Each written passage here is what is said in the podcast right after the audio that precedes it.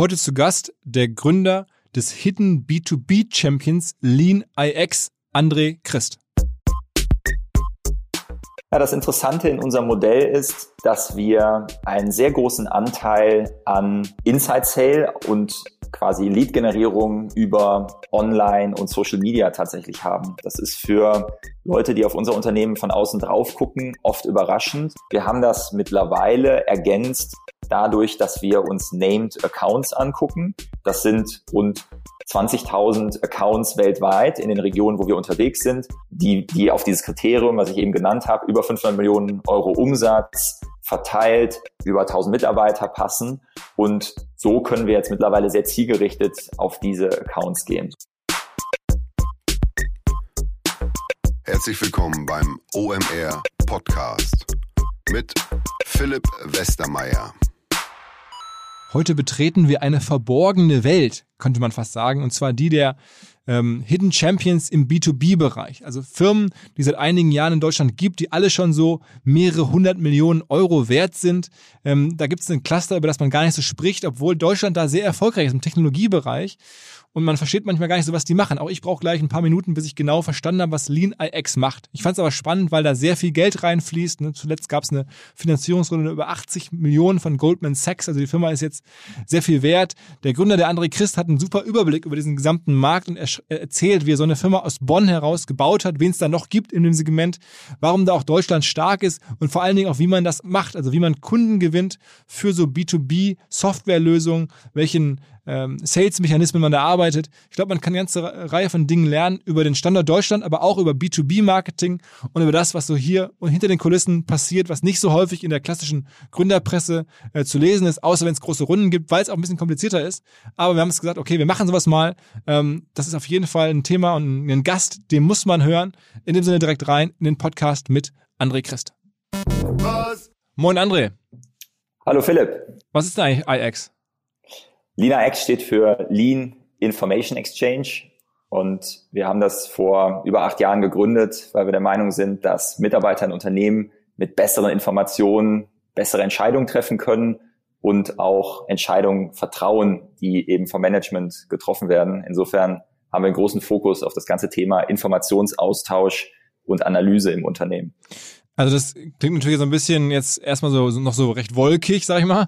Ähm, ihr sagt ja selber, wenn man das tiefer beschreibt, ihr seid so eine Art Google Maps ähm, für die IT-Landschaft eines Unternehmens. Ähm, das kann ich schon noch ein bisschen besser greifen, aber beschreibt mal so, ähm, wie ihr vorgeht, wem ihr was verkauft, was dann eure Software macht und so. Ja, ganz genau. Also wir haben uns das Thema Enterprise Architecture Management vorgenommen. Das ist jetzt vielleicht vielen erstmal gar nicht so ein Begriff. Wenn man aber sich Unternehmen heute anguckt, dann haben die typischerweise zahlreiche Software-Systeme im Einsatz. Wenn du die verschiedenen Bereiche durchgehst, Marketing, Sales, Logistik und so weiter, dann haben unsere Kunden ähm, von 100 bis 10.000 verschiedene Business-Anwendungen im Einsatz.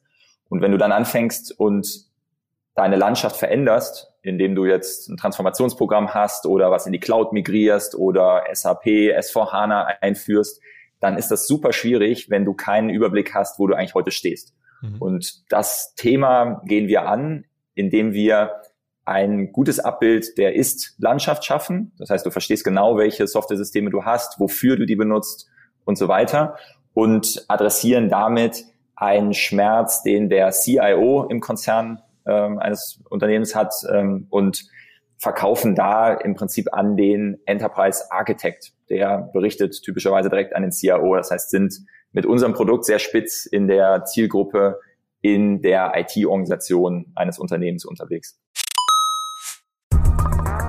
weil die Kolleginnen und Kollegen von Instaffo, also der Jobplattform für den Tech- und Sales-Bereich, von der ich hier schon häufiger berichtet habe, mittlerweile bei uns doch groß engagiert sind hier im Podcast. Ihr hört immer wieder hoffentlich von Instaffo. Deswegen habe ich die Kollegen vor kurzem mal selber persönlich kennengelernt und war wirklich sehr angetan. Sie haben mir dazu erzählt, es gibt eine neue Finanzierungsrunde in die Firma. 10 Millionen werden da investiert. Das ganze Thema wird also immer relevanter. Daher nochmal hier mit Nachdruck der Hinweis. Wer Menschen sucht im Bereich Tech und Sales, denkt an Instaffo. Die haben da scheinbar wirklich eine neue Marke magische Soße gefunden, wo sie über ihre Plattform ein automatisiertes Matchmaking zwischen Arbeitnehmer und Arbeitgeber ermöglichen und das ist im direkten Marktvergleich dreimal effektiver, was die Quote von Bewerbung zu Einstellung angeht. Hilft natürlich auch, dass sie bereits über 100.000 passende Talentprofile auf der Plattform haben und dass man sehr, sehr schnell ins Gespräch kommt. Innerhalb von 48 Stunden bewerben sich die ersten Talente bei den Arbeitgebern oder man kann sogar als Arbeitgeber einer vorselektierten Gruppe an Talenten aktiv eine Nachricht schicken oder sie zum Chatten einladen, um sich noch schneller kennenzulernen und zu prüfen, könnte das passen. Also nicht nur ich und die Geldgeber offensichtlich glauben an Instafo, sondern auch mittlerweile über 1800 Firmen, darunter O2, RTL, HelloFresh, MyPoster, viele, viele weitere. Instafo ist auf OMR Reviews bestbewertet 4,8 Sterne in der Kategorie Recruiting Plattform. Firmen, die nun Instafo ausprobieren möchten, sehr gerne. Ihr spart außerdem 500 Euro auf die erste Besetzung, wenn ihr euch anmeldet über Instafo mit Doppel-F, instafo.com slash OMR. Zurück zum Podcast. Ab wie viel Millionen Umsatz oder Mitarbeitern ist denn typischerweise ein Unternehmen für euch das Richtige, also, also der richtige Kunde? Ja, wir sagen in der äh, Qualifizierung, dass wir ab 500 Millionen Umsatz reingehen oder schnell wachsendes Technologieunternehmen. Und typischerweise sind unsere Kunden verteilt aufgestellt. Das heißt, du bist nicht mehr nur noch an einem Standort, sondern hast entweder Ländergesellschaften oder hast die IT getrennt von deinem Business.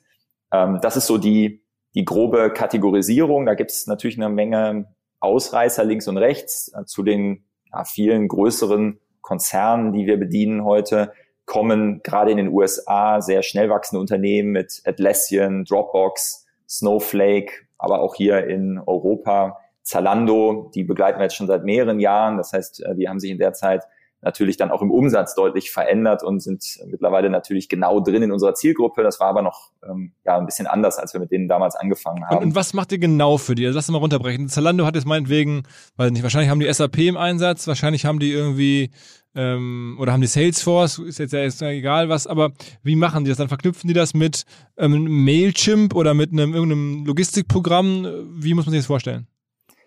Genau, es gibt grundsätzlich zwei Anwendungsfelder. Das eine ist die interne IT, die du gerade beschreibst. Ne? Also sämtliche Business-Systeme, die du, die du hast, die dann eben auch Schnittstellen zueinander haben, die werden dort abgebildet. Ähm, das ist der, der eine Anwendungsfall. Der zweite Anwendungsfall ist die ganze selbstentwickelte Software. Ähm, bei Zalando gar nicht äh, unbekannt, sind sehr stark unterwegs im Bereich Microservices. Das heißt, kleine Teams bauen autonom kleine Services, die dann miteinander kommunizieren und dann größere Systeme bilden. Also das Shop-System besteht dort aus zahlreichen einzelnen Microservices. Und in diesem Themenfeld sorgen wir dafür, dass, dass es quasi einen zentralen Katalog gibt, wo du genau rausfinden kannst, was gibt es eigentlich für Services, was wurde da gebaut. Und ähm, wenn ich jetzt als neuer Mitarbeiter dazukomme, habe ich dadurch den Vorteil, ich kann natürlich mir schnell einen Überblick verschaffen, aber auch aus einem Bereich Risk Controlling und Technology Governance habe ich natürlich einen ganz anderen Zugang, weil ich jetzt nicht rumlaufen muss und alle Teams einzeln fragen muss, was dort gemacht wird, sondern ich kann äh, in einer zentralen Datenbasis jetzt nachgucken, was ich dort im Einsatz habe, auf welchen Technologien das läuft. Mhm.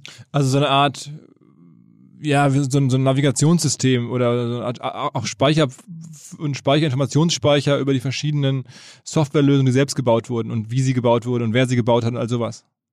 Genau, also ich vergleiche das manchmal auch damit, im Sales- oder Marketingbereich würde niemand auf die Idee kommen, nicht ein professionelles CRM-System einzusetzen. Wenn du im IT-Bereich dir das anschaust, hast du teilweise hohe, also zweistellige, dreistellige Millionensummen deines IT-Budgets und immer wieder sehen wir, dass das Ganze mit Excel-Listen, PowerPoint und Visio verwaltet wird. Das mhm. macht so überhaupt keinen Sinn und je mehr du deine IT-Organisation professionalisieren willst, je mehr du eingebunden bist in Transformationsprogramme oder wenn du auch erklären willst gegenüber deinen, deinen Business-Seiten, was passiert da eigentlich in der IT, dann brauchst du eine Lösung, wo du nicht dann eben auf PowerPoint Dinge aufmalst, sondern mit jemandem aus dem Business mal relativ schnell erklären kannst, wohin geht die Landschaft, wie sieht die auch vielleicht in einem Jahr aus oder in zwei Jahren, was fällt weg und was kommt dazu. Das sind alles Dinge, die man mit so einer Lösung wie Lina X sehr leicht zeigen kann. Und was bezahlt der Kunde dann am Ende an euch? Also wofür und, und wie viel im Jahr ist ein Kunde wert? Wir haben ein Bezahlmodell, das orientiert sich an der Anzahl an Applikationen. Das ist also mittlerweile gar nicht mehr so, dass du äh, quasi so Seeds bezahlst, also ein, einzelne User, weil wir immer schon gesagt haben, es macht viel mehr Sinn, dass so ein System kollaborativ im Unternehmen genutzt wird und das Unternehmen nicht bestraft wird dafür, dass du mehr User hinzufügst. Mhm. Also insofern gehen wir danach, ein Unternehmen kann bei uns anfangen mit 100 Applikationen und kann eben dann wachsen bis, ja, eben das, die größten, die wir da haben, liegen so bei 10.000 Applikationen. Applikation heißt dann einzelne Softwarelösung? Genau, kann ein Salesforce sein, kann ein HubSpot sein, ähm, jetzt mal so, wenn man sich den Marketing-Stack anguckt, kann aber auch ähm, ein SAP-System sein, also alles, was sozusagen eine, eine Business-Anwendung ist, die, die einen Mehrwert schafft. Geht von teilweise einer Excel, Excel-Makro, komplexen Programm bis hin zu einer professionellen Lösung, die mehrere hunderttausend Euro Lizenz kostet. Da sind wir jetzt auch nicht irgendwie darauf ausgerichtet, da eine eindeutige Definition zu finden. Und dann zahlen die sozusagen für jede Applikation, äh, wird dann berechnet, die, die ihr sozusagen erfasst? Genau, wir haben das ein bisschen einfacher gemacht dem Kunden. Wir machen sogenannte Tiers. Das heißt, du kannst mit einem einfachen Tier einsteigen. Das ist bei uns dann eben 100 Applikationen. Ähm, und wenn man es jetzt mal ganz grob spricht, äh, dann ist das so in der Größenordnung von ja, 25.000 Euro ist so ein Einstiegspreis in, in unser Thema. Ähm, wenn du das umrechnest, dann sind das irgendwie, könnte man das in User-Lizenzen auch umrechnen, dann sind das irgendwie sowas wie für, für ein, zwei Leute sind das äh, 2000 Euro im, im Monat. Äh, das macht schon mal der eine oder andere Kunde. Das ist in einem Konzernumfeld oder in einem größeren Unternehmensumfeld als Einstiegssumme jetzt erstmal kein Riesenwert. Und das Ganze geht aber dann, wenn du verschiedene Module da hinzunimmst oder eben dann wächst in, ja, in größere Applikationen oder, oder eine größere Menge an Applikationen, dann geht das letztlich dann in die Hunderttausende, ne, die du dann für so ein System bezahlst. Und die 25.000 Euro, die du gerade sagtest, das war jetzt im Jahr oder im Monat? Das ist dann im, im Jahr. Ne? Im Das ist dann so ein, so ein Einstiegspreis. Also ne? so eine Zalando, die zahlen dann jetzt, da die schon größer sind, dann jetzt schon, also jetzt ich muss nicht genau sagen, aber dann die sind dann schon im sechsstelligen Bereich, das sie, was sie bei euch überweisen pro Jahr, so Größenordnung. Ja, also ich, genau, ich kann es jetzt natürlich nicht kommentieren, aber die, die Logik ist richtig. Ähm, was ich auch sagen kann, ist, was vielleicht spannend ist, wir haben mittlerweile äh, mehr als 70 Unternehmen, die eben äh, deutlich über 100.000 Euro, ähm, bei über 100.000 Euro liegen, um mal so ein Gefühl zu kriegen. Also ähm, wir ähm, haben da eine ganz gute Verteilung von sozusagen Einstiegskunden und dann gibt's aber einige, die äh, oder eben eine große Anzahl, die mittlerweile eben deutlich über deutlich über 100.000 Euro im Jahr dafür bezahlen und typischerweise haben wir dann auch viele Mehrjahresverträge. Zwei, drei Jahre ist so eigentlich der Standard, den wir da haben. Und gibt's auch einen Kunden, der über, über, über eine Million bezahlt im Jahr? Nee, da sind wir heute noch nicht. Wir haben tatsächlich Kunden, die ähm, ja so äh, in der in der mehrere hunderttausend Euro Größenordnung liegen, große Konzerne, die damit ihre IT abbilden. Ähm, wir äh, liegen aber da eben nicht bei über der Million. Also unser Kundenportfolio ist in dem Sinne, kann man sagen, sehr ausgeglichen. Ne? Also hast da nicht paar Ausreißer, die dann sozusagen den, den Umsatz irgendwie dabei steuern. Ähm, das ist für mich eigentlich ein ganz guter, weiterhin ein ganz guter Weg, weil man da nicht abhängig ist von ein paar Großkunden. Lass mal drüber reden, wie man diese Kunden findet. Das ist ja klassisches, wirklich härtestes B2B-Marketing. Ähm, du wirst keine Fernsehwerbung schalten und keine Radiospots, das macht gar keinen Sinn. Wie kommst du an diese Kunden ran? Also wie war der Initialkontakt jetzt mit Zalando, aber vor allen Dingen auch mit Dropbox oder mit Atlassian oder all diesen US-Firmen? Äh, wie finden die jetzt ein Startup aus Bonn?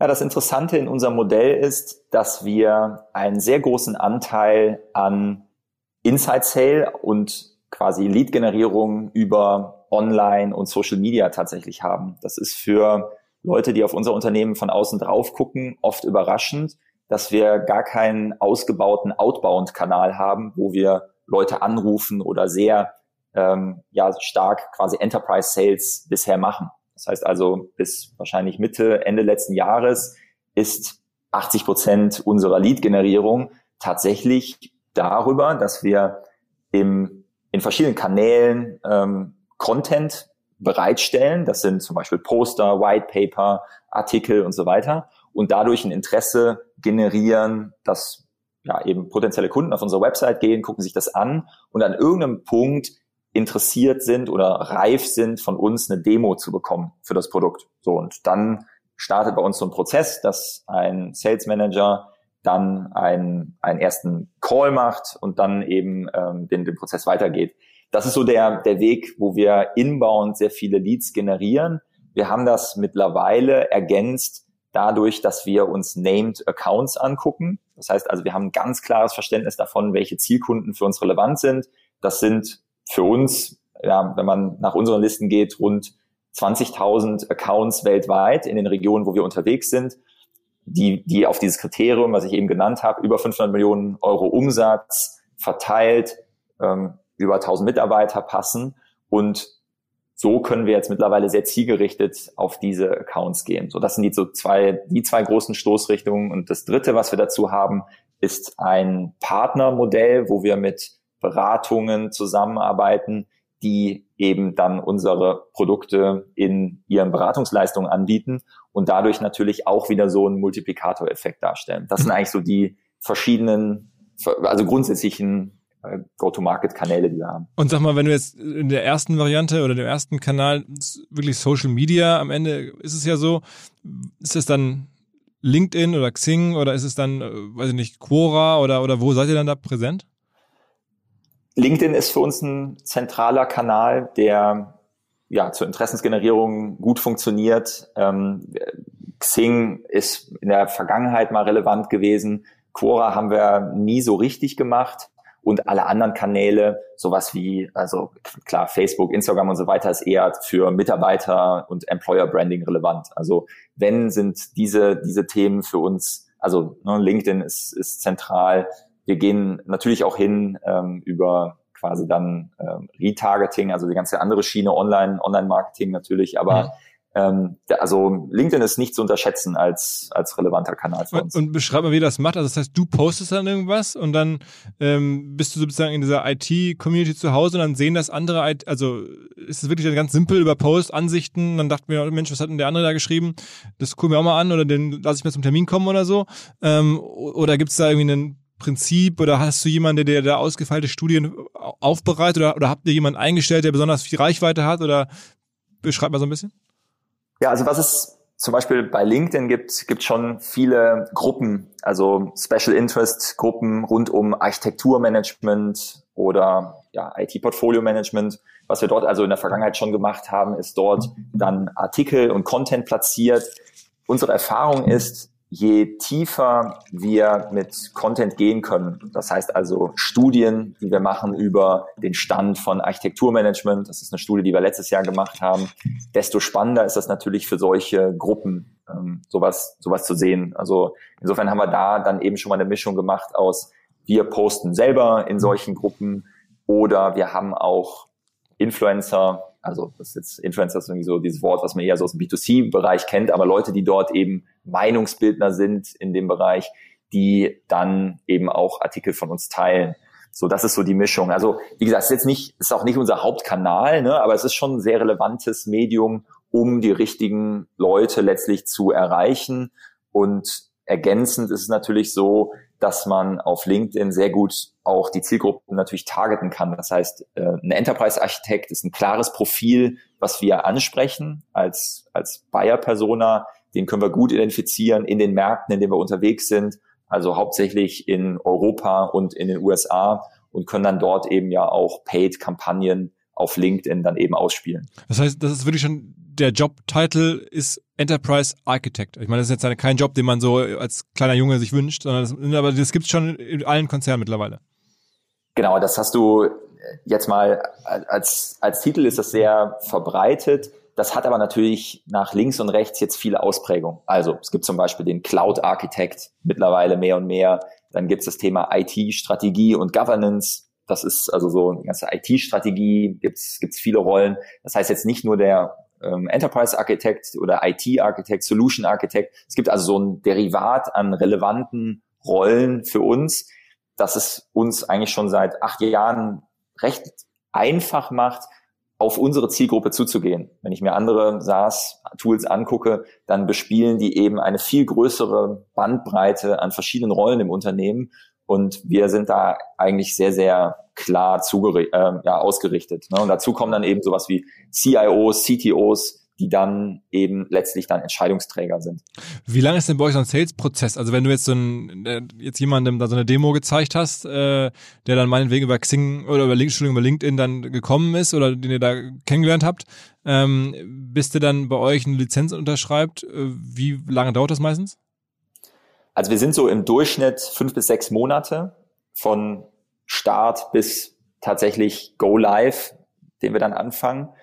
Ähm, wir sehen aber durchaus Prozesse, die in vier bis sechs Wochen funktionieren können, selbst für Riesenunternehmen. Also wir haben unseren größten Deal in Q2 gemacht. Da haben wir, glaube ich, ähm, also mehrere hunderttausend Euro, äh, mehrere Jahre.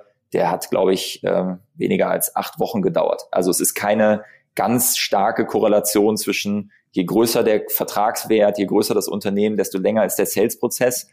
Ein großes Thema in der Zeit spielt das ganze Thema Einkauf. Das heißt, die Entscheidung ist gefallen, oft schon so nach ja, vier oder sechs, acht Wochen ist von der, von dem Architekten, dem CIO, CTO, hat gesagt, super, das wollen wir eigentlich haben. Und dann beginnt die wesentliche Arbeit für uns, eben durchzunavigieren hin zum Vertrag, den wir schließen. Und ähm, das ist sicherlich ähm, ein großes Thema für uns weiterhin in eigentlich in beiden Regionen, sowohl in Europa als in den USA treffen wir immer wieder Unternehmen, die tatsächlich immer noch fast das erste Mal so ungefähr ein SaaS-Produkt einkaufen. Ja, das ist echt überraschend und da hast du dann ganz viele Themen, wie du von einem Vertrag, der ausgerichtet ist eigentlich auf klassische Dienstleistungen, dann ähm, eben auf eine SaaS-Leistung kommt. Ja, und da geht dann leider viel Zeit verloren im Prozess erstmal. Ist denn das, was ihr macht? Ich glaube, der, also nicht, der Wagniskapitalgeber würde sagen, macht ihr so ein Ablösegeschäft oder macht ihr ein, ein Neuproduktgeschäft? Also müsst ihr eine andere Software ablösen oder bietet ihr eine komplett neue Lösung, die dann komplett neu in der Firma erstmalig überhaupt dieses Problem adressiert? Das Schöne in unserem Modell ist, es ist als beides. Ne? Wir haben ähm, mindestens 50 Prozent ähm, grüne Wiese, ne, so wie man das im Softwarebereich schon mal sagt. Das bedeutet für uns, Unternehmen nutzen eigentlich Excel und PowerPoint und Visio. Ja, das heißt, die lösen das Thema irgendwie mit Office-Tools und wollen sich professionalisieren. Und da gibt es eigentlich einen großen Bereich an Unternehmen, wo wir die erste Lösung sind, die das professionalisiert. Mhm. Dann gibt es aber das ist auch schön, gibt es eine gute Menge wieder. Also wenn man so ganz grob spricht, würde ich immer sagen, sind so 60 Prozent sind ähm, Greenfield und 40 Prozent sind bestehende Lösungen.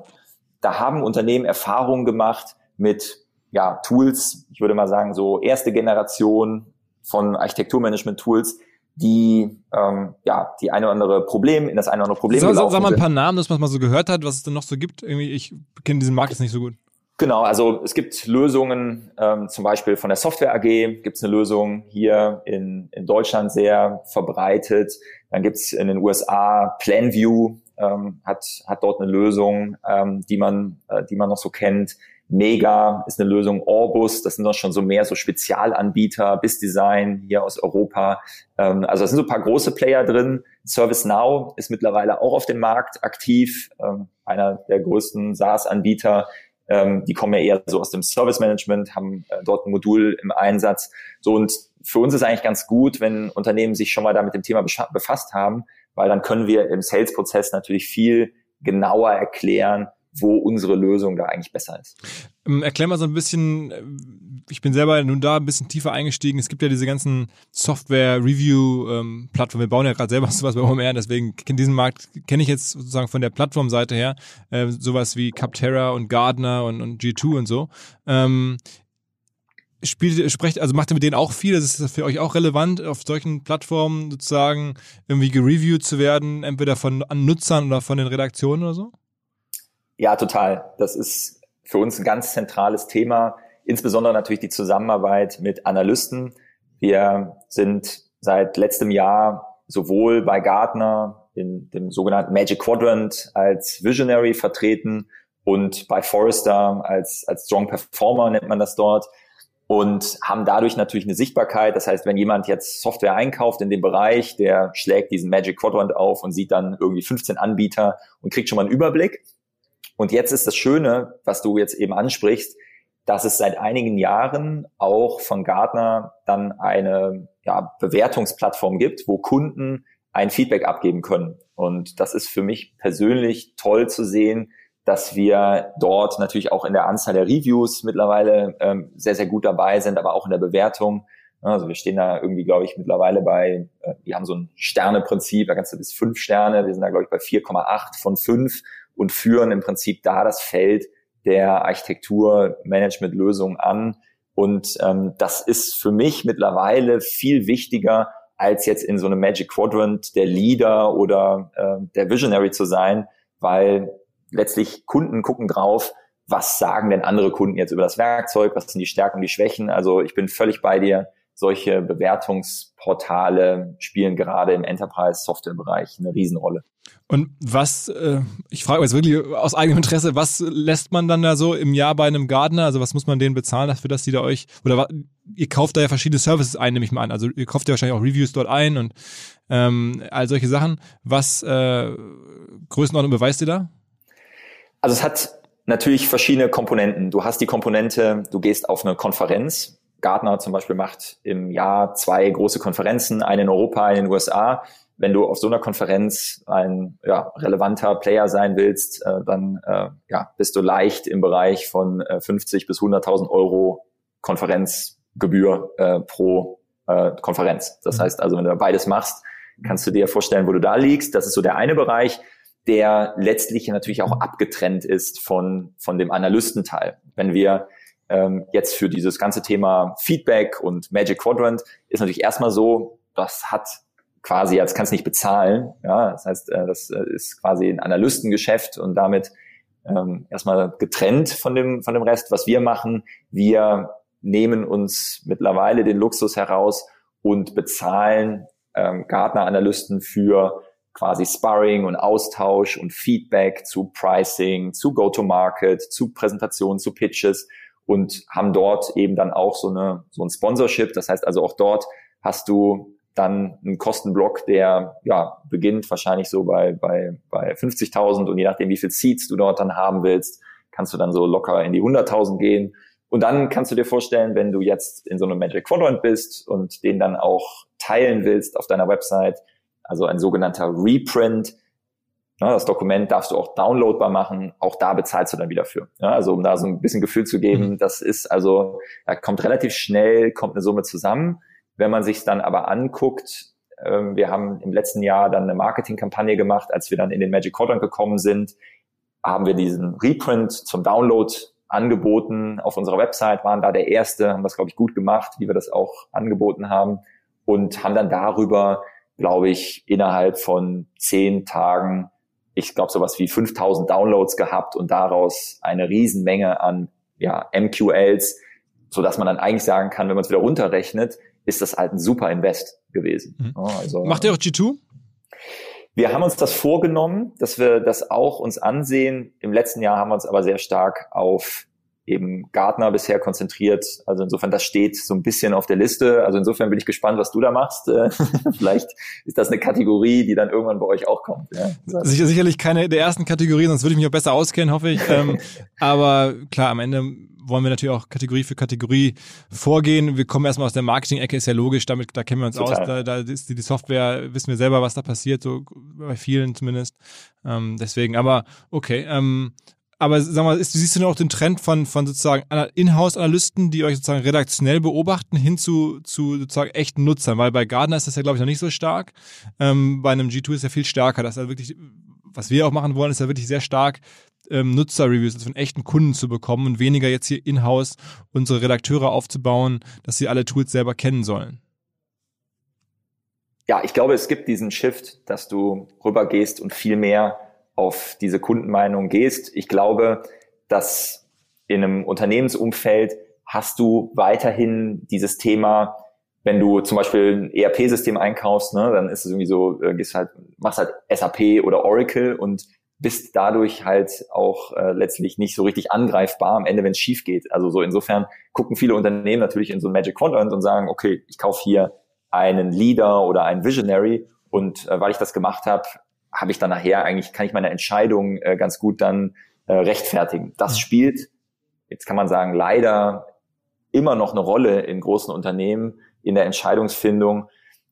Also insofern glaube ich, es ist nachher eine Kombination, aber was wir durchaus sehen ist, wenn, wenn wir uns auch informieren oder unsere Kunden fragen, dann spielt das Thema Reference Calls eine wichtige Rolle. Ne? Das heißt, du möchtest verstehen, wie haben die das eingeführt, wie lange haben die bei der Lina X Einführung gebraucht, warum haben die sich gegen ein anderes Tool entschieden. Das heißt, alle diese Aspekte, die du heute in so einem Point-to-Point -Point organisierst, wenn du das natürlich auf eine Plattform verlagern kannst, glaube ich, dass du Auswahlprozesse viel stärker beschleunigen kannst. Und insofern ist das, ähm, glaube ich, wird das kommen. Mhm. Also ich, ich, gerade das Reference Call Thema ist halt wichtig, dass man genau weiß, wer es schon kennt, äh, wer eine Software einsetzt und den man dann, wenn man dann einen Call vermitteln kann, dass einer eurer potenziellen Kunden dann einen anderen eurer Kunden anruft und so, das ist natürlich dann das, was eigentlich hilft, ne?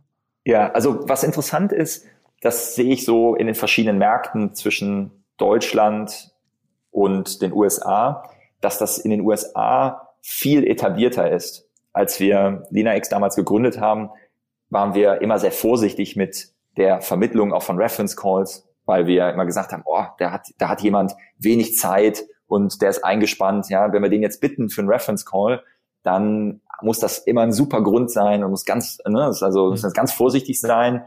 Und äh, was ich über die Zeit gelernt habe, ist, dass das in den USA deutlich anders abläuft. Ne? Also da hast du bis hin, dass zum Beispiel Investoren, also die wir jetzt auch so in unseren Runden hatten, die rufen dann einfach 20 deiner Kunden an. Ne? Und das ist auch kein, für keine irritierend, weil das einfach total etabliert ist, solche Gespräche zu führen. Und insofern sehe ich da schon einen deutlichen Unterschied im Markt. Wenn man jetzt sagt, der europäische Markt hinkt da so ein bisschen hinterher und das wird hier bei uns auch noch so stärker kommen, dann kann man das durchaus sehen, dass dieses ganze Thema, wie organisiere ich eigentlich Reference Calls für Unternehmen und wie finde ich eigentlich das ziemlich genau zugeschnitten auf, was ich da gerade als Thema oder als Fragestellung habe, glaube ich, ist ein super spannendes Thema im Softwareauswahlprozess. Mhm. Okay, jetzt ähm, seid ihr ja nun schon mittlerweile sehr viel wert. Ne? Also ich habe jetzt schon am Anfang gesagt, zuletzt Goldman Sachs ähm, hat bei euch jetzt 80 Millionen Dollar investiert vor ein paar Wochen, ein paar Monaten. Ähm, das dann schätze ich mal so, äh, jetzt Post-Money, also mit diesen 80 Millionen, dann seid ihr schon eine halbe Milliarde wert, oder? Gut, du weißt wahrscheinlich, dass äh, auch wir äh, das nicht so richtig kommentieren. Ähm, auch da kann man vielleicht nur sagen, ähm, ich glaube, die eine oder andere Zeitung in Deutschland, das Handelsblatt, hat da mal äh, eine Berechnung gemacht, äh, die ähm, dann auch äh, sich das angeguckt haben. Also insofern. Wo, wo, welcher, zu welcher Zahl kamen die dann? Äh, das Handelsblatt hat, glaube ich, 450 Millionen geschrieben. Okay, da wäre ich jetzt ja, ja nicht so weit auf. In, also zumindest in, zumindest also 50 Millionen, ja, aber in der Dimension. Ähm, genau, also Dimension ist, genau, also ich, ähm, ne, wir kommentieren es jetzt auch nicht, aber Dimension ist jetzt sicherlich nicht ganz falsch. Mhm, mh. Und wie viel Umsatz macht ihr aktuell? Also Innenumsatz macht ihr aktuell? Also wir machen einen zweistelligen Millionenumsatz mittlerweile ähm, und äh, sind dabei eben, äh, wenn wir jetzt auf Jahr über Jahr gucken, wachsen da ähm, über 100 Prozent, ähm, also 2019 und äh, sind dieses Jahr da auch weiter, weiter gut auf dem Track. Aber ich sag mal ähm, ganz vereinfacht sagen, weil das ist ja schon krass. Ich meine, man muss mal sagen, das ist ja auch der heißeste Bereich generell äh, in der Wirtschaftswelt, ne, weltweit. Diese ne, Firmen wie eure, so, so SaaS-Firmen. Aber jetzt, ich unterstelle jetzt mal zweistellig, sagen wir mal jetzt 20 Millionen ähm, und jetzt seid ihr aber vielleicht 500 Millionen wert. Das heißt, ihr habt irgendwie Faktor 25 auf den Umsatz, richtig? Also wäre wär jetzt nicht ungewöhnlich. Das ist ja schon echt viel, so wenn man sich überlegt, so wow, die kriegen jetzt als Unternehmenswert das 25-fache ihres Umsatzes. Ja, ich glaube, Faktoren, die da drin stecken, sind. Aber es ist ja so, ne? die Zahlen sind jetzt nicht offen, das ist ja generell in der Branche so, ne? Ja, ich glaube genau. Du kannst, also wenn du jetzt mal in Deutschland dir anguckst, äh, gibt es eine Spannbreite. Ne? Also ich glaube, dieses Jahr haben wir gesehen mit Personio, haben wir eine äh, extreme Runde gesehen. Die haben auch, glaube ich, alles ja äh, offen kommuniziert. Da würde ich sagen, die liegen ähm, sicher äh, genau, also auf diesen Multiples, die du gerade sagst. Ähm, ne? Ich glaube, wir liegen da ähm, auch sehr, sehr gut äh, in dem Bereich. Und ich glaube, man muss halt sehen, dass die dieser Wert natürlich auch damit zusammenhängt, dass du nicht nur einen, eine One-Year-Subscription hast, sondern typischerweise, was ich eben gesagt habe, haben wir Mehrjahresverträge. Das heißt also, wenn ein Kunde mit uns das abschließt, dann äh, reden wir darüber, dass die das ähm, zwar jetzt einführen, aber wir haben Kunden, zum Beispiel Kühn und Nagel, einer der ersten Kunden von Lina X, ähm, mit denen machen wir das mittlerweile seit 2013. Das heißt also, ne, die sind äh, sehr, sehr lange dabei äh, in, in der Subscription. Insofern spielen da Retention-Zahlen, ähm, also so natürlich Gross Retention, aber auch Net Dollar Retention. Das heißt, wie bauen wir unsere, wie bauen wir unsere Kunden, existierende Kundenbasis eigentlich aus, spielen eine Riesenrolle und dann natürlich Mehrjahresverträge, die du, die du hast. Ich glaube, in der Summe kann man natürlich schon sehen, dass ähm, zwar der, der Jahresumsatz vielleicht so ein bisschen noch dahinter liegt, aber du, du natürlich das, das Portfolio alleine schon wächst an Kunden. Mhm. Okay. Jetzt natürlich eine Frage, die wird dir jetzt auch nicht unbedingt gefallen, aber ich frage trotzdem mal, wie viel hat man als Gründer nach, nach solchen Runden, nach so einem Wachstum, nach so vielen Jahren, hat man dann noch 10 Prozent oder so? Ja, ne? Ich liege über 10 Prozent, genau. Ja. Und ihr seid zwei Gründer? Wir waren, genau, wir sind zwei Gründer und haben das ähm, ja 2012 zusammen gegründet, nachdem wir uns bei der damals DHL kennengelernt haben.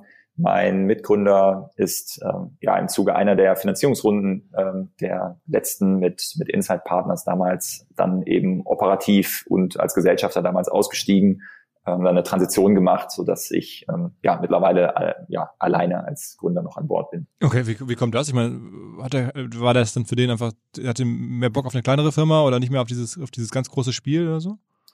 Ja, also wir äh, vielleicht, was man sagen kann, wir sind als Gründerteam äh, von äh, sind wir sehr sehr komplementär gewesen. Das heißt also, ähm, ne, während ähm, als wir gegründet haben damals, also ich war irgendwie Anfang 30, mein äh, Mitgründer der Jörg äh, Anfang 50, ähm, also andere Phase im Leben, andere, ähm, ja, also schon viel gesehen. Ähm, und ähm, für mich ist sozusagen das Thema Lina X eigentlich so ein Life, eine Lifetime Opportunity, das zu machen. Ne? Mhm. Und ähm, habe da ähm, eigentlich Lust daran, äh, die nächsten Jahre da dabei zu sein, was Großes zu bauen. Und ähm, das ist natürlich dann, ähm, ja, in einer anderen Lebensphase kann es immer mal anders sein. Ne? Also insofern ähm, sind wir da, ähm, haben wir da eine super, super Zeit gehabt. Ähm, glaube, sehr, sehr lange als Gründerteam da das zusammen aufgebaut. Und ähm, ja, dann war dann irgendwann klar, dass es ähm, ja letztlich auch andere, andere Prioritäten gibt. Ähm, genau, aber ähm, ähm wir gucken da eigentlich drauf zurück und sagen, es ist eigentlich eine super Story. Ne? Also äh, zu dem Zeitpunkt, als wir uns dann entschieden haben, dass wir das ähm, ja anders aufstellen, ähm, wenn man das vergleicht mit anderen Unternehmen, da sind viele Gründerteams schon längst auseinandergeflogen und ähm, insofern sind wir sehr glücklich, dass wir da auf eine super Zeit eigentlich zurückgucken. Mhm. Aber das heißt, du hältst jetzt nicht mehr die Hälfte oder mehr als die Hälfte. Das ist wahrscheinlich dann irgendwas zwischen 10 und, und 50 Prozent, hätte ich jetzt getippt. Ja? Ja, ja, genau. Also äh, nee, genau. Die Hälfte, äh, genau, halte ich nicht. Genau. Wir ja. haben ja mittlerweile vier Runden gemacht. Äh, es sind insgesamt 120 Millionen Dollar investiert ähm, und äh, genau, da ist es äh, sicher nicht mehr die Hälfte. Okay, okay. Aber es ist trotzdem nicht so, nicht so wie bei die Hülle der Löwen, ne? wo man dann schnell mal die halbe Firma los ist. Ja, genau. das ist schon ein also anderes Business hier. Ja, also es hängt vielleicht, was, was bei uns in der Story ganz interessant ist, wir haben damals über drei Jahre Bootstrapping gemacht. Das heißt, wir haben, als wir angefangen haben, uns so aufgeteilt, äh, ich habe die erste Version der Lösung programmiert. Äh, mein Mitgründer Jörg hat damals sich um Marketing und Sales gekümmert. Und das haben wir drei Jahre lang so gemacht und haben dann zwar uns orientiert, ne, ist sowas wie ein Hightech Gründerfonds Investment, ist das, war das, ist das relevant? Da habe ich damals mal als Praktikant gearbeitet, gab es also Verbindung zu ähm, und haben dann aber irgendwie uns ähm, ja letztlich durchgewurschtelt mit Umsatz und Projekten, die wir nochmal nebenbei gemacht haben, so dass wir eigentlich dann erst nach drei Jahren eine Series A Runde gemacht haben, damals mit Capnemic äh, und Iris Capital, der Jörg Binnenbrücker, ähm, mhm. hat dann damals als erster dort investiert. Shout out to Jörg, ja, muss man sagen. Krass, ne? gut für ihn, ne? Ja, ja, genau. Also ähm, und äh, sind da sind da super glücklich mit gewesen. Aber daran sieht man, dass man natürlich dann, wenn man schon über drei Jahre aktiv ist ne, und dann das Investment macht, dann ist es natürlich anders in der Bewertung, in der du dann einsteigst, als jetzt vielleicht bei der Höhle der Löwen, wo du vielleicht viel früher dabei bist. also ihr habt jetzt auch kein sehr fernsehtaugliches Produkt, ne, das muss man auch sagen, und aber dafür halt wahnsinnig viel mehr Upside. Also ähm, ich denke, oder ich vermute mal, so eine Reise endet dann schon irgendwann mit einem Börsengang, oder? Also, wenn man sich jetzt die Investoren anguckt, die wir an Bord genommen haben, ähm, wir haben ja dann in der zweiten Runde DTCP, ähm, äh, mit, mit dazu genommen, die ja übrigens ja auch aus Hamburg kommen mhm. ähm, und ähm, das mit dem kennen wir, Thomas kennen Preuß macht das genau. ähm, dann äh, mit Inside Partners, die dann dazu gekommen sind und dann jetzt eben mit Goldman, ist sicherlich in der Aufstellung des Unternehmens sind wir, glaube ich, bestens gerüstet, um das Ziel anzustreben. Ähm, so äh, Stand heute würde ich mich jetzt da nicht festlegen zu wollen, aber klar, glaube ich, gibt es eine, eine ganz klare Richtung, dass wir ein eigenständiges, großes Technologieunternehmen aufbauen können und wenn dann ein Börsengang äh, irgendwann mal ermöglicht ist aufgrund unserer Metriken, dann ist das sicherlich toll. Ähm, aber das ist jetzt nicht irgendwie das Nonplusultra, auf das wir jetzt irgendwie nur alle schielen, sondern da gucken wir eher darauf, dass unsere Kunden glücklich sind. Wie viel Umsatz braucht man denn als, als SaaS-Unternehmen so eurer Prägung, um realistisch über eine Börse nachzudenken? Also wenn ich jetzt irgendwie höre bei dir so zwischen 10 und 20 Millionen, würde ich jetzt mal schätzen, Umsatz, ähm, auf Basis dessen, was du so angedeutet hast, das reicht ja wahrscheinlich noch nicht. Also braucht man da 100 oder gehen auch schon 80 Millionen oder 50 Millionen oder muss man noch größer sein, um da realistisch irgendwie ähm, sowas machen zu können? Naja, die Werte verschieben sich auch, genauso wie jetzt die Werte sich verschieben für irgendwie eine Series A Finanzierungsrunde. Ne? Die werden auch immer alle größer. Ähm, so wahrscheinlich ist ein, ein, Korridor zwischen 100 Millionen Umsatz ähm, und eben ja 200, 300, äh, die äh, einige Unternehmen dort zeigen. Wir sehen ja gerade in den USA einige Börsengänge auch von solchen Tech-Companies, Snowflake, ähm, so ein BI-Hersteller, die äh, extrem wachsen, noch, ich glaube, auf 300 Millionen äh, ERA und dann Börsengang machen. Also äh, ich glaube, du musst über 100 Millionen äh, kommen und dann eben auch zeigen, dass du dort weiter signifikant wächst. Ne? Also im besten Fall irgendwo zwischen 30 und 50 Prozent. Das sind wahrscheinlich so Metriken, die, die dich dann reinbringen als ja, potenziellen Kandidat für den Börsengang. Aber dann reden wir von einem Unicorn, ne? Also logischerweise. Dann reden wir also vor noch mehrere, mehrere Milliarden dann wahrscheinlich wert, ne?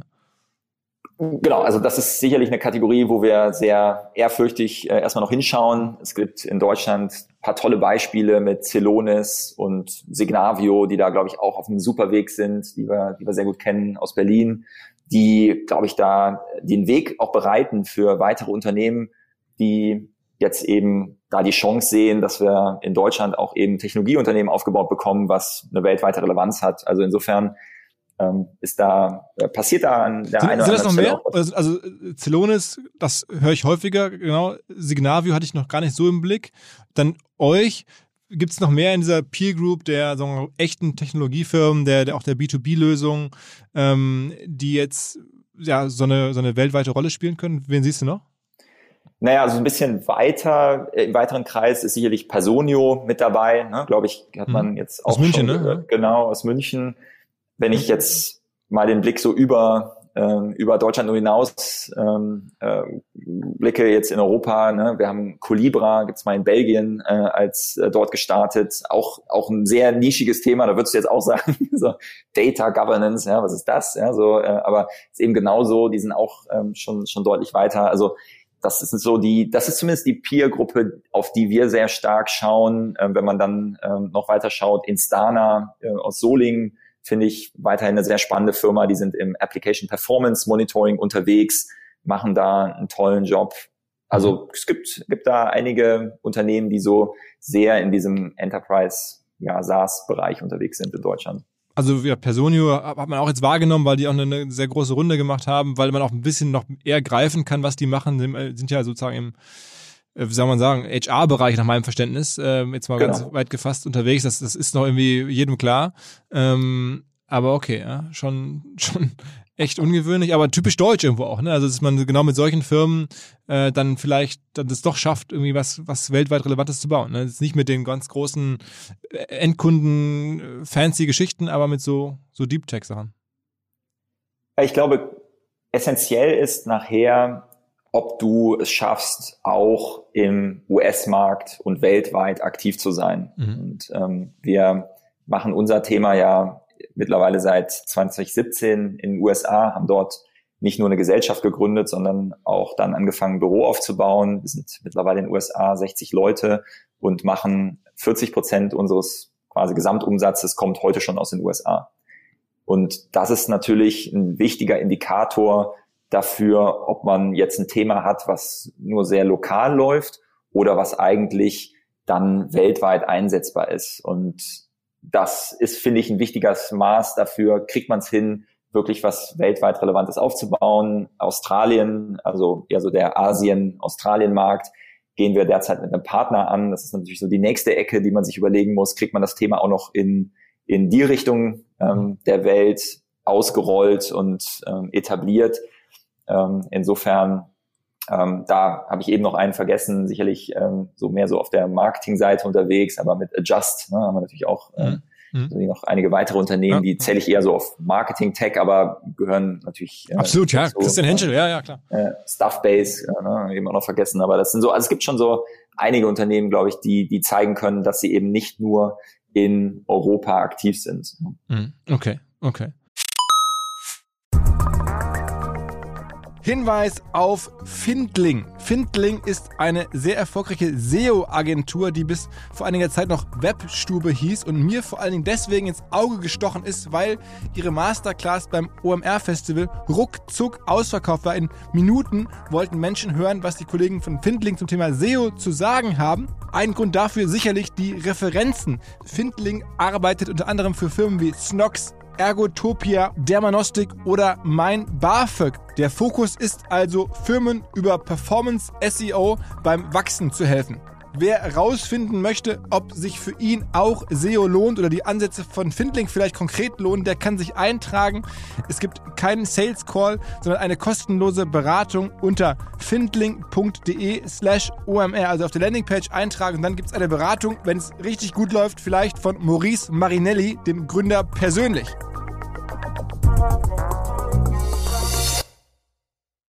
Zurück zum Podcast. Ich höre immer, also es ist nicht einfach, nach USA zu gehen, muss wahnsinnig viel Gehälter bezahlen, ist alles irgendwie ähm, deutlich teurer. Wenn man Pech hat, ist der beste Vertriebler nach einem Jahr wieder weg und so, aber das kriegt ihr gut hin. Jetzt ist natürlich auch da auch noch irgendwie heftig Corona, ähm, aber ihr kommt da gut durch. Ja, wir kommen da gut rein in den Markt. Das hängt wahrscheinlich damit zusammen, dass wir unsere Lösung ausgerichtet haben auf viel Pragmatismus, auf sehr gute Integrierbarkeit über APIs und dass viele Amerikaner eigentlich sagen, oh, ist ja verrückt, ich habe gedacht, ihr seid, ihr, ihr seht so aus wie Jira oder Confluence, ja, sowieso die Atlassian-Produkte. Ich habe immer gedacht, ihr seid irgendwie ein Produkt hier aus den USA. Also das ist natürlich ähm, vom, vom Ansatz jetzt in unserem Markt, wo ursprünglich viele Lösungen waren, die sehr so Engineering-lastig waren, ne, die sehr technisch in dieses Thema reingegangen sind, das kommt jetzt erstmal in so einem Markt besser an, weil Amerikaner sind, glaube ich, viel pragmatischer, viel zahlengetriebener, viel ergebnisorientierter, anstatt zu sagen, die Lösung kann irgendwie, hat irgendwie alle Funktionalität, die ich irgendwie brauche, sondern wie kann ich jetzt eigentlich da zu meinem Ziel kommen? So, das hilft uns erstmal da reinzukommen in den Markt. Und dann ist es sicherlich richtig, dass die Gehälter und der Marketingaufwand, den du hast für ein Riesenland in den USA, dann natürlich groß sind. Und ähm, das geht aus meiner Sicht in so einem SaaS-Modell nur, wenn du ausreichend Funding hast. Mhm. Weil man halt irgendwie dann wirklich am Ende das Geld ausgeben muss für, also wahrscheinlich die Kostenposition bei euch auf der einen Seite die Entwicklung des Produkts, also, also ne, Gehälter für Entwickler und dann Marketing. Genau. Bei uns ist es so, wir machen die Entwicklung des Produktes ausschließlich in, ja, in Bonn und in Indien ähm, als, als zweiten Standort. Das heißt, wir haben in den USA mittlerweile ja unsere Gesellschaft alle Funktionen ausgebildet, ausgebaut, außer Produktentwicklung. Äh, das ist äh, da, also findet gar nicht da statt. Insofern haben wir da jetzt nicht das Thema, dass wir vielleicht irgendwie teure Entwickler auch noch suchen in den USA. Aber natürlich ist es so, dass ähm, ja der Go-to-Market dort letztlich schon schon teuer ist und man muss immer dran denken, dass man in den USA natürlich viele Zeitzonen hat, die man überbrücken muss. Wir haben heute ein Team in Boston, was von dort die gesamte USA letztlich angeht. Und da stellt sich dann irgendwann auch die Frage, was sind dann zukünftige Locations, die wir dazu nehmen? Ja, weil wir schon zahlreiche Kunden mittlerweile natürlich auch im Silicon Valley oder ja, eben an der, an der Westküste dann auch haben. Und, und ist es jetzt für euch sehr problematisch, dieses Corona-Thema? Ich meine, wahrscheinlich können deine Kollegen jetzt nicht viel reisen. Es gibt wahrscheinlich nicht viele Meeting-Möglichkeiten. Viele Firmen, stelle ich mir so vor, werden jetzt solche Softwareentscheidungen erstmal zurückstellen. Ähm, vielleicht seid ihr da jetzt, also es kommt mir jetzt nicht so vor, als wenn ihr zwangsläufig, obwohl ihr jetzt nun SaaS seid und so, ein Corona-Profiteur wärt, oder doch? Nein, ich würde jetzt nicht sagen, wir sind ein Corona-Profiteur wie Slack, Teams, Zoom und andere, ganz und gar nicht. Aber unser Geschäftsmodell, unsere Produkte sind sehr robust in dem aktuellen Thema. Das kommt daher, dass du ähm, unsere Lösung gerade jetzt eigentlich brauchst, um herauszufinden, zum Beispiel in so Themen wie Business Continuity. Das heißt, du willst herausfinden, welche Softwaresysteme müssen eigentlich in einem, ja, in einem Modus funktionieren, wenn die Mitarbeiter hauptsächlich zu Hause sind. Das heißt, am Anfang der, dieses Shifts nach Hause äh, zu arbeiten, haben viele Unternehmen erstmal durchgucken müssen, welche Systeme können überhaupt von, von Remote genutzt werden. Wo habe ich genug Bandbreite? Und was sind eigentlich die Systeme, die auch von unseren äh, Vendoren unterstützt werden? Also das heißt, auch dort gab es Probleme, ja, dass, es, dass es Hersteller gab, die gar nicht mehr den Support jetzt leisten konnten. Das sind alles Fragestellungen, die du nur beantworten kannst, wenn du einen Überblick über deine Systeme hast. Hm. Ähm, das ist so das eine Feld. Das andere Feld ist, wenn du jetzt im Zuge fallender Umsätze genau hingucken musst, wo kann ich eigentlich meine IT optimieren, dann ist es natürlich total hilfreich, wenn du datengetrieben da rangehen kannst und zum Beispiel Rationalisierungsprogramme von Lizenzen und Applikationen vorantreiben kannst. Wo habe ich doppelte Applikationen im CRM-Bereich, die ich zusammenlegen kann? Wo kann ich dafür sorgen, dass ich Technologien ablöse, die mich viel mhm. Geld kosten? Das sind alles Themen, die du auch jetzt in so einer Krise eigentlich brauchst. Also insofern ist für mich jetzt aus dieser Krise sehen wir, dass wir ähm, jetzt nicht äh, extrem profitieren davon, aber auch nicht natürlich rausgeworfen werden, was erstmal heißt, dass wir letztlich eine businesskritische Anwendung sind, die Unternehmen für ihre Entscheidungen weiterhin brauchen. Mhm. Ähm, sag mal ein paar Worte zu Software AG, weil ich höre diesen Namen auch jetzt seit Jahren immer mal wieder, aber ich ist für mich so schwer zu greifen. Ist ja schon sehr lange im Markt, eine, ja, für deutsche Digitalverhältnisse ein Urgestein. Ähm, machen die sowas ähnliches? Du hast gerade erzählt, dass ihr die auch häufiger irgendwie ablöst oder so.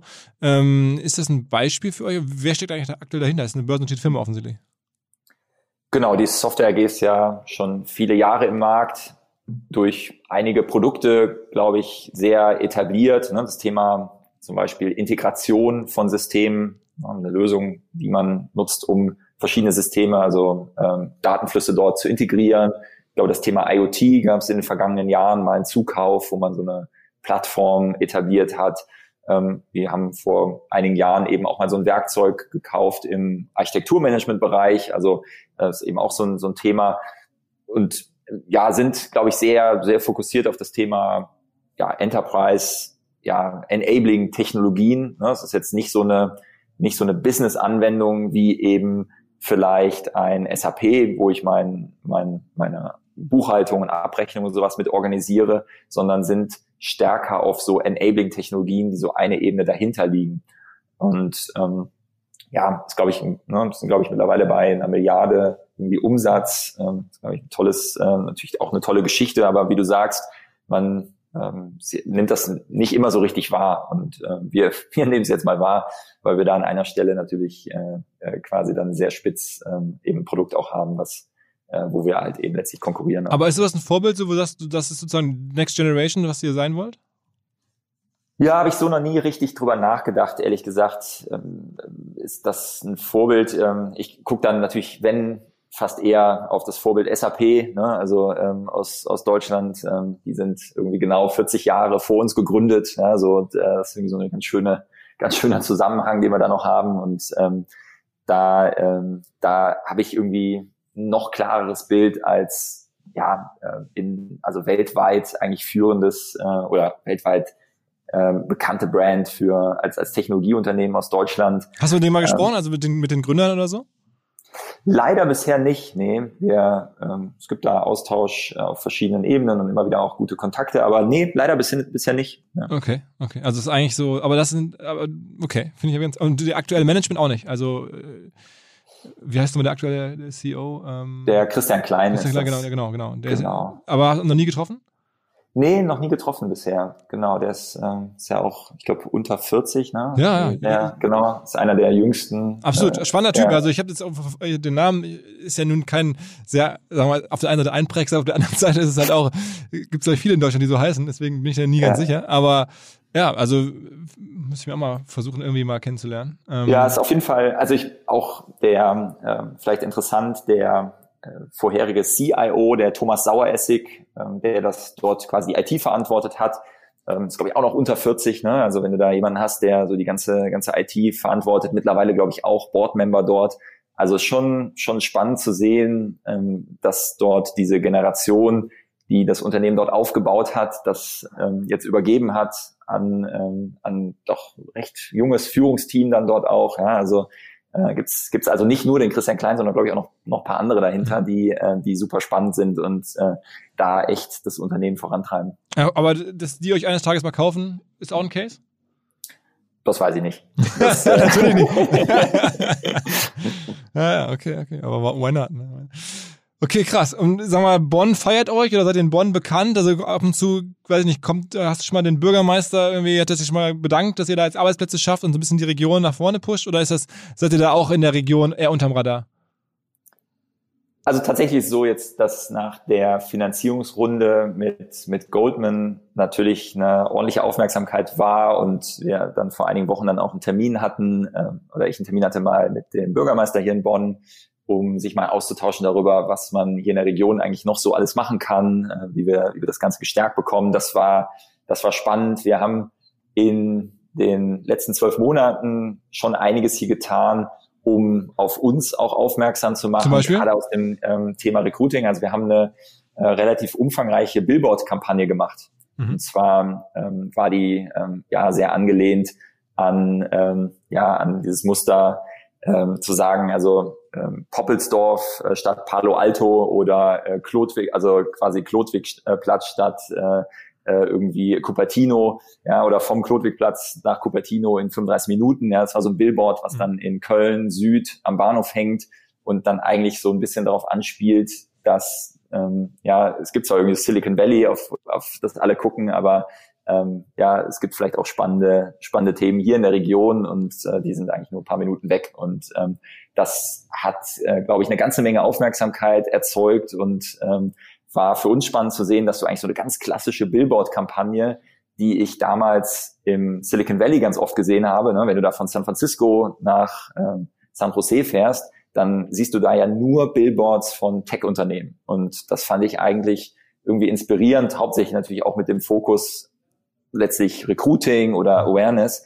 Und das hat hier super funktioniert. Ne? Also ähm, wie oft wir auf das Thema angesprochen werden, auch letztlich von Kandidaten, die sich dann bei uns bewerben und sagen, ich habe euch irgendwie im Blick gehabt und das hat aber nochmal so den Anstoß gegeben, äh, mit sich mit, mit uns zu beschäftigen. Also ähm, insofern gibt es, ich glaube, tatsächlich heute nochmal äh, startet die Kampagne hier dann auch wieder in Bonn und Köln. Also mhm. Plakat sehen. Aber am Ende sagst du, es ist auch gar kein Problem, in Bonn jetzt so ein Unternehmen wie eures hochzuziehen, weil das ist immer die große Diskussion, geht was eigentlich nur im Silicon Valley oder muss man vielleicht nach Berlin zumindest? Aber du sagst, nee, Bonn, alles easy, wir kriegen die Leute, die wir brauchen, ähm, wir haben hier die, weiß ich nicht, Rahmenbedingungen insgesamt, das passt schon letztlich war das für mich ein Riesenthema in der Gründungsphase. Also ich habe äh, Bist du Bonner? Ersten, ich bin Bonner, ja. Ich bin in Bonn geboren hier und ähm, äh, insofern war das für uns pragmatisch zu sagen, ähm, ne, Deutsche Post DRL, wo ich äh, vorher war, vier Jahre lang, die ist irgendwie 500 Meter, ist das hier entfernt mittlerweile von unserem aktuellen Büro. In das, so das nicht auch noch zu ändern, aber die ersten Jahre war ich schon sehr damit beschäftigt, mit dieser Frage, muss man jetzt, also ist das jetzt hier wirklich der richtige Standort? Ich war oft in Berlin, habe dort Kundenbesuche verbunden mit Austauschen mit anderen Gründern, äh, anderen Firmen, um zu verstehen, was, was machen die. Also habe mich sehr, sehr lange mit dieser Frage beschäftigt, bin mittlerweile darüber hinweg, weil wir gezeigt haben, wir kriegen hier Top-Talente angezogen. Wir sind, haben mittlerweile so ein Stück weit so ein Alleinstellungsmerkmal vielleicht hier erreicht, ja, als Alternative zu großen Konzernen. Ne, es gibt Leute, die haben irgendwie mal so zwei, drei, vier Jahre bei DHL oder Telekom dann äh, einen super Einblick bekommen, wie so ein Konzern funktioniert, möchten dann aber noch was anderes sehen. Und da sind wir, glaube ich, mittlerweile eine super Alternative. Wie viele Leute seid ihr in also Bonn? Wir sind jetzt hier 170 Leute in Bonn. Und dann noch die, ähm, sagtest du 50 in den USA oder so, ne? Genau, 60, also weltweit, also insgesamt sind wir jetzt 240 ähm, Mitarbeiter und genau, also über 60 in den USA, ähm, über 10 in Indien und haben dann jetzt so zwei Satellites noch, eins in München und eins in den Niederlanden, wo wir auch ja, so eine Handvoll Mitarbeiter haben. Okay, Glückwunsch. Ähm, super Geschichte, äh, macht ja irgendwie Hoffnung generell für unsere Wirtschaft, dass sowas möglich ist. Und ähm, ja, also ist hier auch noch eine, eine weite Reise, ne, wenn man sich diese Multiples anguckt, in die man dann irgendwie reinwachsen muss, das macht ja wahrscheinlich auch ein bisschen Druck manchmal oder ein bisschen denkt man sich, okay, ja, jetzt von dem Niveau, auf dem wir heute sind, jetzt umsatzmäßig hin in diese dann irgendwie neunstelligen Bereiche zu kommen, ne, das ist wahrscheinlich nicht einfach, aber ich also, drücke euch die Daumen, dass es klappt und äh, ja, cool, dass du die Zeit genommen hast. Ja, vielen Dank, Philipp. Und äh, ich drücke euch die Daumen bei eurer Bewertungsplattform. Ähm, ich schaue mir das an, bin sehr gespannt und äh, vielleicht kriegen wir da ja einen Austausch mal hin. Zu ja, sehr gerne. Sehr ja. gerne, sehr gerne. Es wird noch eine Weile dauern, wahrscheinlich ein paar Monate mindestens, bis wir dann in dem Segment angekommen sind. Ähm, wir wollen das so schrittweise erschließen. Erstmal, ich habe ja schon erzählt, Marketing-Software, dann so die naheliegenderen Sachen, Kollaborationssoftware wird man sehen, äh, weil nicht Videoconferencing, all die Dinge, die jetzt auch gerade natürlich ein Thema sind, äh, Clouds, aber auch irgendwie Search, Sachen, die nah, nah an uns dran sind. Und dann äh, mal gucken, worauf ich irgendwann mal jemanden, der sich richtig gut auskennt, der dann bei euch in dem Segment dann mit dir auf Augenhöhe sprechen kann. okay, Super. alles klar. Ich danke dir. Vielen Dank. Jo, ciao, ciao. Der Traum einer jeden CMO, eines jeden CRM-Managers ist es doch, einen neuen Kanal zu finden, wo ich Menschen erreichen kann und über den ich dann auch direkt Umsatz aufbauen kann. Und genau das ist halt WhatsApp. Viele haben es noch gar nicht gesehen, bis heute nicht und vor allen Dingen nicht gesehen, dass dahinter Software nötig ist, um halt WhatsApp richtig im professionellen Kontext auf die Straße zu bringen.